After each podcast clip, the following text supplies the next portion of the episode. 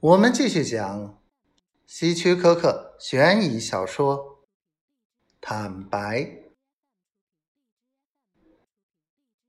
巴里说：“我懂了，很好，警官。关于信件的事，我愿意照你的意思做。”巴里放下电话，过了一会儿。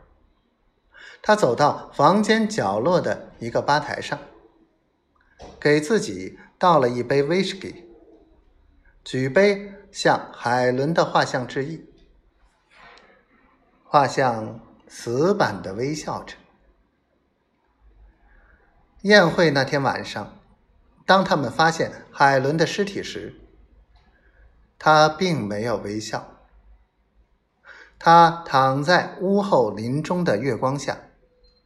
衣服撕裂，头浸在血泊中，就像巴里击中他脑袋后离开时的样子。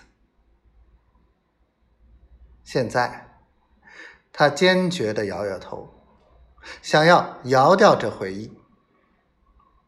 到目前为止，他没有被牵扯进去，他就希望这样。身为一个成功的推销部主任，他早就学习到，推销的秘密，首先是要自己相信。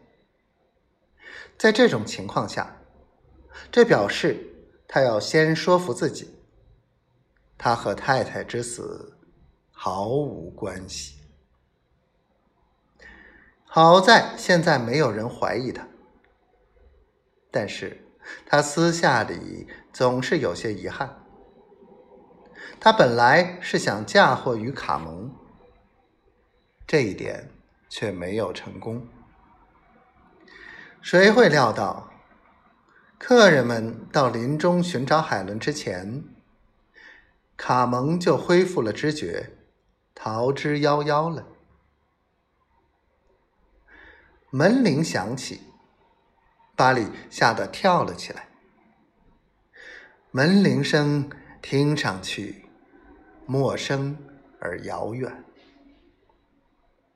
然后他明白了，这不是前门的铃声，而是有人在按厨房过去的后门的门铃。他低声咒骂着，穿过屋子。推开后门，他大吃一惊。